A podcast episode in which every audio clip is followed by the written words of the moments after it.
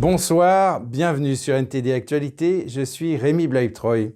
Face aux critiques sur la gestion des échauffourées aux abords du Stade de France samedi dernier, le ministre de l'Intérieur Gérald Darmanin rejette la faute sur les supporters de Liverpool, tandis que certains d'entre eux ont pointé du doigt de jeunes délinquants locaux et se sont plaints d'avoir été malmenés par la police française. Les affrontements autour du Stade de France samedi dernier, au cours desquels la police anti-émeute a pulvérisé des gaz lacrymogènes sur des supporters dont des femmes et des enfants, surviennent alors que la France se prépare à accueillir la Coupe du Monde de rugby 2023 et les Jeux Olympiques 2024. Il y a eu des gestes inappropriés et disproportionnés d'un certain nombre euh, de la part de, policiers ou de gendarmes mobiles euh, qui ont été documentés. Je veux dire qu'il y a deux euh, saisines IGPN, en tout cas deux signalements. J'ai évidemment donné l'instruction à l'IGPN de les étudier. Par ailleurs, des spectateurs et des policiers ont rapporté avoir été témoins d'attouchements et de vols à l'arraché. Les opposants à Macron ont également utilisé l'incident pour souligner comment Macron n'a pas réussi à s'attaquer à la criminalité et à la sécurité, alors que les élections parlementaires doivent avoir lieu plus tard ce mois-ci. Devant le Sénat hier, Darmanin a réaffirmé qu'une grande partie de la responsabilité incombait aux 30 000 à 40 000 supporters de Liverpool qui sont arrivés en masse sans billets valables, ce qui a entraîné un mouvement de foule dans le stade et des personnes qui ont essayé d'entrer de force. Darmanin a reconnu que la police avait été prise de court par plusieurs centaines de délinquants locaux venus semer le trouble, alors que les autorités étaient concentrées sur le risque de troubles potentiels de la part des supporters de Liverpool. Il est évident, et toutes les notes de renseignement le disent, que le club de Liverpool pose des problèmes d'ordre public. Non pas tous ses supporters, mais une partie, petite partie des supporters. La version des événements présentée par Darmanin a été contestée par les supporters de Liverpool, qui étaient présents et qui affirment que la grande majorité de leurs fans se sont bien comportés mais qu'ils ont été traités de manière brutale par la police anti-émeute française, alors que les troubles étaient principalement causés par de jeunes délinquants locaux plutôt que par des supporters de Liverpool. L'UE a accepté d'interdire 90% des importations de pétrole russe dans les six mois. Selon un expert en économie, il sera plus difficile pour la Russie de trouver d'autres clients pour le pétrole que l'UE prévoit de couper et elle devra probablement accorder des rabais plus importants. L'expert estime également qu'il est impossible pour l'UE d'interdire le gaz russe. Earl Rhodes de NTD nous en dit plus. Mardi, les pays de l'UE ont convenu de stopper 90% des importations de pétrole brut russe dans le bloc des 27 pays d'ici la fin de l'année. Les analystes et les négociants russes ont déclaré que l'introduction progressive de l'embargo permettait à Moscou de trouver de nouveaux clients en Asie. Mais un analyste en économie a déclaré que ce n'était pas si facile. Il sera plus difficile pour la Russie de trouver davantage de clients pour le reste du pétrole que l'Europe prévoit de couper d'ici la fin de l'année. Ces marchés sont certainement moins évidents et la Russie devra probablement offrir des rabais plus importants. Selon Wiffer, la Russie a trouvé un marché facile pour son pétrole. Il a cité l'Inde et la Chine comme étant les principaux acheteurs et ils obtiennent des remises importantes sur les prix du marché mondial. Il va devenir plus difficile pour la Russie de trouver des clients pour le pétrole qu'elle ne vend pas à l'Europe. Elle devra probablement offrir des rabais plus importants. Avant la guerre, l'Europe se fournissait en Russie pour 40% de son gaz naturel et 25% de son pétrole. Certains pays de l'UE sont contre l'interdiction du gaz russe. Pour l'instant, ce n'est pas trop douloureux financièrement pour la Russie car les prix mondiaux sont élevés, bien plus élevés que l'année dernière. Donc même si la Russie offre un rabais, cela signifie qu'elle vend probablement son pétrole à peu près au même prix que l'année dernière. Les dirigeants européens ont appelé à une meilleure planification d'urgence à l'échelle de l'UE en cas de nouveau choc d'approvisionnement en gaz. Mardi, Moscou a interrompu l'approvisionnement en gaz des Pays-Bas pour avoir rejeté son programme gaz contre rouble, après avoir déjà coupé l'approvisionnement de la Pologne, de la Bulgarie et de la Finlande. Earl Rhodes, NTD News. Les Danois se sont rendus aux urnes mercredi pour un vote qui pourrait permettre au Danemark d'adhérer à la politique de défense commune de l'Union européenne, marquant ainsi un revirement par rapport à la position de non-participation adoptée par le pays depuis 30 ans. Suite à l'invasion de l'Ukraine par la Russie et à l'adhésion de leurs voisins nordiques à l'OTAN, de nombreux Danois envisagent de resserrer les liens de défense avec leurs alliés européens. Un reportage de Joy Dugid de NTD. Les bureaux de vote ont ouvert mercredi au Danemark pour permettre aux électeurs de décider s'ils veulent abandonner leur clause de non-participation à la politique de défense commune de l'Union européenne en vigueur depuis 30 ans. Le référendum est le dernier exemple en date du pays européen cherchant à resserrer les liens de défense avec leurs alliés en réponse à l'invasion de l'Ukraine par la Russie. Il fait suite aux demandes historiques d'adhésion à l'OTAN de la Suède et de la Finlande. C'est important pour le Danemark en tant que nation que nous prenions réellement position. Et de mon point de vue, nous devrions adhérer parce que sinon vous êtes juste cet ami qui ne paie jamais une tournée. Je veux que le Danemark soit plus ancré dans l'UE, c'est certain. Et depuis longtemps, je pense que nous devrions l'être. C'est la seule façon de résoudre beaucoup de problèmes, c'est de le faire au sein de l'UE. Plus de 4 millions d'électeurs danois sont autorisés à voter. Les sondages montrent qu'environ 40% des personnes interrogées sont favorables à l'abandon de la clause de renonciation contre 30% pour le non et environ 20% d'indécis.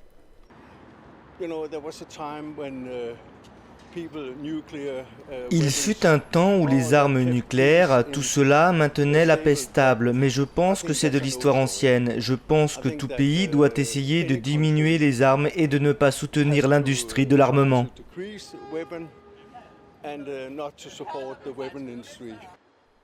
L'adhésion du Danemark à la politique de défense de l'UE aurait un impact modeste sur l'architecture de sécurité de l'Europe, comparée à l'adhésion de la Suède et de la Finlande à l'OTAN. Mais un chercheur principal du Centre d'études militaires de l'Université de Copenhague a déclaré que les démarches étaient similaires. La décision de la Suède et de la Finlande de demander l'adhésion à l'OTAN, dans une certaine mesure, est l'expression de la même logique pour laquelle le gouvernement danois a décidé de soumettre au vote l'option de défense. Pour les petits États européens, être totalement intégrés dans l'architecture de sécurité européenne, que ce soit l'UE ou l'OTAN, est de plus en plus important à l'heure actuelle. Le principal effet serait que les fonctionnaires danois pourraient rester dans la salle lorsque leurs collègues de l'UE discutent des sujets liés à la défense et que les forces danoises pourraient prendre part aux opérations militaires de l'UE. En sa qualité de membre fondateur de l'OTAN, le Danemark est resté à l'écart des efforts déployés par l'Union européenne pour élaborer une politique de sécurité et de défense commune parallèlement à l'OTAN. C'est l'une des quatre clauses d'exception sur lesquelles les Danois ont insisté avant d'adopter le traité de Maastricht en 1992. Joy Duguid, NTD News. Un drone turc a permis à l'Ukraine de détruire des systèmes d'artillerie et des véhicules blindés russes. Aujourd'hui, ces appareils autonomes sont demandés dans le monde entier. Un reportage d'Andrew Thomas de NTD.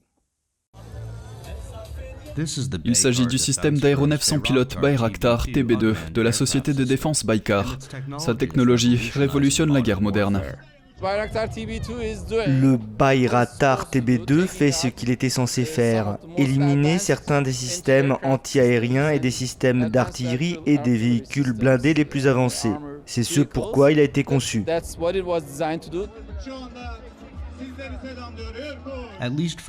Au moins pour un temps, le drone a contribué à saper l'écrasante supériorité militaire de la Russie. Le déploiement du drone Bayraktar TB2 a été un facteur important dans les conflits en Syrie, en Irak, en Libye et plus récemment en Ukraine. C'est une invasion illégale, donc le drone aide le peuple souverain d'Ukraine à défendre son pays. En mai, la Russie a vanté sa nouvelle génération d'armes laser qui, selon elle, pourrait détruire les drones. Mais Bayraktar a déclaré que les armes laser avaient une portée limitée et qu'elles n'étaient donc pas efficaces contre les drones TB2. La portée de leurs armes laser est limitée, donc si votre rayon d'action est plus large, elles ne seront pas efficaces. Baykar travaille actuellement sur un nouveau drone, le Bayraktar TB3, qui est capable de décoller et d'atterrir sur des porte-avions à piste courte. Andrew Thomas, NTD News. Et aux États-Unis, la Cour suprême a voté mardi dernier en faveur du blocage temporaire d'une loi texane qui empêche les plateformes de réseaux sociaux de censurer les utilisateurs. La loi est qualifiée d'inconstitutionnelle par les associations représentant les principales plateformes de réseaux sociaux. Un reportage de Jeremy Sandberg de NTD. Le projet de loi a été signé en septembre 2021 par le gouverneur du Texas, Greg Abbott. Il a déclaré qu'il était destiné à défendre la liberté d'expression au Texas et empêcher les réseaux sociaux de réduire au silence les points de vue et les idées conservateurs. La loi de l'État empêche les plateformes technologiques de restreindre ou de supprimer du contenu en fonction du point de vue de l'utilisateur. Elle exige également que les plateformes offrent des moyens de faire appel des décisions en cas de suppression de contenu. Après qu'un juge a empêché le Texas d'appliquer la loi, un panel de la Cour d'appel des États-Unis a annulé cette décision début mai. Une demande d'urgence a ensuite été déposée par les associations professionnelles représentant les grandes entreprises technologiques actives dans les réseaux sociaux. Le document indique que la loi transformerait fondamentalement les modèles commerciaux et les services de sites web privés comme Facebook, Instagram, Twitter et YouTube. Les juges de la Cour suprême ont voté à 5 contre 4 en faveur du blocage de la loi. Les cinq juges n'ont pas expliqué pourquoi ils ont voté en faveur du blocage. Les juges conservateurs Samuel Alito, Clarence Thomas, Neil Gorsuch et la juge libérale Elena Kagan ont voté contre le blocage. Alito a rédigé une opinion dissidente à laquelle se sont joints Thomas et Gorsuch. Les associations représentant les entreprises de réseaux sociaux affirment que cette loi constitue une atteinte à la liberté éditoriale et qu'elle les obligerait à diffuser des points de vue répréhensibles. Les demandeurs qualifient la loi d'attaque contre les droits du premier amendement et affirment que les fonctionnaires ne devraient pas les obligé à diffuser certains discours. Alito a rejeté ces arguments dans sa dissidence, en disant qu'il n'est pas clair si les sociétés auront finalement gain de cause en vertu de la loi existante. Alito estime que la loi texane est novatrice, car elle traite du pouvoir des sociétés de réseaux sociaux dans l'orientation du débat public sur des questions importantes. La Chine a échoué dans son projet audacieux de faire approuver par dix nations du Pacifique un nouvel accord de grande envergure couvrant tout de la sécurité à la pêche. Quels en sont les enjeux? Chen de NTD nous en dit plus. Le ministre chinois des Affaires étrangères Wang Yi est à mi-chemin d'une tournée de huit pays dans les îles du Pacifique où Pékin tente de resserrer ses alliances. Le document China Pacific Island Country Common Development Vision a été divulgué la semaine dernière. Le plan était censé couvrir la coopération entre dix nations du Pacifique dans les domaines du libre-échange, de la pêche, de la sécurité, de la cybernétique et de la cartographie maritime et aurait constitué une avancée significative pour les ambitions du Parti communiste chinois dans la région. M. Wang a déclaré que ces accords ne feraient que renforcer l'harmonie, la justice et le progrès du monde entier. Mais l'accord a été lundi, faute d'accord entre les nations insulaires. Comme toujours, nous privilégions le consensus entre nos pays lors de toute discussion sur de nouveaux accords régionaux. Le président de la Micronésie a déclaré que l'accord pourrait permettre à la Chine de posséder et de contrôler l'infrastructure de communication de la région, ce qui signifie que le régime communiste pourrait intercepter les courriers électroniques et écouter les appels téléphoniques. Les États-Unis et leurs alliés ont exprimé la crainte que Pékin utilise les accords proposés pour profiter de la région et la déstabiliser. Ils craignent également que le Parti communiste chinois ne cherche à établir un avant-poste militaire dans le Pacifique Sud, ce qui accroîtrait considérablement son influence géopolitique dans une zone où la marine américaine est traditionnellement dominante. La Chine est le seul pays qui a à la fois l'intention de remodeler l'ordre international et de plus en plus la puissance économique, diplomatique, militaire et technologique pour le faire. Malgré une population et une économie modeste, chaque État du Pacifique représente une voix dans les forums internationaux tels que les États-Unis. Ils contrôlent également les vastes étendues d'océans riches en ressources et l'accès à une région d'importance militaire stratégique. Cheneyu, NTD News. Le fromage grec Graviera risque de disparaître des rayons des supermarchés car les coûts des aliments pour animaux, du carburant et des engrais pour les éleveurs continuent d'augmenter en raison de la guerre en Ukraine. Le fromage grec Graviera est l'un des produits les plus populaires de l'île de Naxos, mais les éleveurs sont contraints d'abattre leurs animaux. J'abats certains animaux qui font environ 20 kg afin de pouvoir conserver ceux qui font plus de lait car nous ne pouvons pas les nourrir en raison des prix élevés de l'alimentation animale. La gravière naxienne est fabriquée en utilisant uniquement le lait de vache locale, de chèvre et de brebis. Et comme les quantités de lait diminuent, la production de fromage aussi. J'avais des rêves quand j'ai succédé à mon père, que j'augmenterais le cheptel, que j'agrandirais l'exploitation, que je la rendrais plus moderne, et maintenant tout est gelé, je ne peux pas faire ça. Et les problèmes semblent s'accumuler. Il y a une pénurie relative dans les rayons des supermarchés en ce moment et cela est dû à l'augmentation des coûts pour les éleveurs avec pour conséquence une réduction du bétail. Plus de 300 vaches ont été abattues et plus de 30 000 moutons et chèvres et cela continue. La production de lait a baissé de 7 à 8 tonnes par jour et cela pourrait atteindre 10 tonnes par jour. Un navire rempli d'aliments pour animaux importés de Bulgarie est taqué dans le port de Lille. Mais cela ne représente qu'un faible soulagement pour les agriculteurs, car les coûts des transports élevés ont plus que triplé le prix de ces aliments. Dans ces conditions, l'élevage de bétail prendra fin sur notre île. Ils finiront par abattre tous les animaux. L'État doit se réveiller et soutenir les éleveurs. Nous sommes déçus, nous sommes désespérés. Le conflit en Ukraine et la sécheresse ont fait exploser les prix mondiaux des céréales, du carburant et des engrais. En Grèce, l'inflation a atteint en mars son niveau le plus élevé depuis 27 ans. Même si la guerre se termine demain matin, ce que nous espérons tous, les conséquences de la guerre persisteront pendant encore au moins un an et demi. Le gouvernement grec a accordé des secours aux agriculteurs de tout le pays, mais il demande encore plus de subventions et de réductions d'impôts. Andrew Thomas, NTD News. Depuis plusieurs années, l'agriculture biologique a le vent en poupe. Pour en savoir plus, nous nous sommes entretenus avec les propriétaires d'une cave de vin biologique. Basé dans le village de Létron en Suisse, Christian et Romaine Blazer font partie des propriétaires de la cave Le Bosset. Depuis plus de dix ans, ils sont passés à une agriculture entièrement biologique. Christian Blazer nous en dit plus. Quand on s'occupe de la vigne, on commence par s'occuper du sol. Euh, dans ce sol, qui est, la source du terroir, hein, il est là, euh, c'est des millions, voire des milliards de micro-organismes qui, sont présents. Et c'est eux qui font tout le travail pour nourrir la plante. Donc la grande différence de base, on nourrit le sol plutôt que la plante. La plante, elle est nourrie par le sol. Dans l'agriculture biologique, des traitements sont aussi utilisés. Ben, on va travailler avec des produits phytosanitaires euh, qui se trouvent à l'état natif ou à l'état euh, naturel dans l'environnement. Donc on trouvera le soufre, on trouvera des sels de cuivre, des sulfates de cuivre. Donc il y a quand même une phase de traitement qui a, lieu, mais on ne veut plus de produits de synthèse.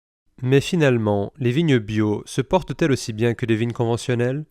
Pour moi, le fait que, mes vignes euh, soient toujours dans un état de vigueur, qui, montre que finalement la, présence de l'herbe ne les a pas péjorés. Ça montre clairement que le sol est en train de fonctionner et que justement ces micro-organismes jouent leur rôle. Dès le moment où ma vigne fonctionne bien, euh, ben, c'est la preuve en clair que mon sol fonctionne bien. Et au niveau de la vinification, le bio impose-t-il plus de difficultés? Quand on rentre avec la, des raisins de qualité, euh, ensuite euh, il suffit juste d'être patient parce qu'en vinification en bio, on n'a pas d'artifice de vinification, c'est la qualité des raisins et puis le temps, qui, la patience qui font euh, la qualité du vin. Bien qu'il ne contienne pas de pesticides, le vin bio peut contenir de petites quantités de sulfites. Les sulfites ça a deux qualités principales, c'est que c'est un antimicrobien et puis c'est un antioxydant. Et si on ne stabilise pas avec des sulfites, on risque d'avoir une fermentation suivante qui se passe, qui devient la transformation de l'alcool en acide acétique, c'est-à-dire en vinaigre. Donc si on ne stabilise pas, on risque d'avoir euh, du vinaigre ou alors du vin en bouteille. Qu'en est-il du goût des vins bio? Est-il au rendez-vous? Aujourd'hui, c'est vraiment des professionnels de la vigne et du vin qui ont évolué dans leur profession et on, trouve euh, des vins bio euh, d'excellente qualité. D'ailleurs, si on met nos, vins bio en concours avec des vins non bio, euh, on décroche des prix, on décroche des médailles d'or. Après avoir remporté le prix du meilleur vin du Valais en 2019, la cave Le Bosset a démontré que le bio est aussi synonyme d'excellence. André Costa, NTD News. Et c'est la fin de ce journal. Merci de l'avoir suivi. Restez avec nous sur NTD pour la suite de nos programmes.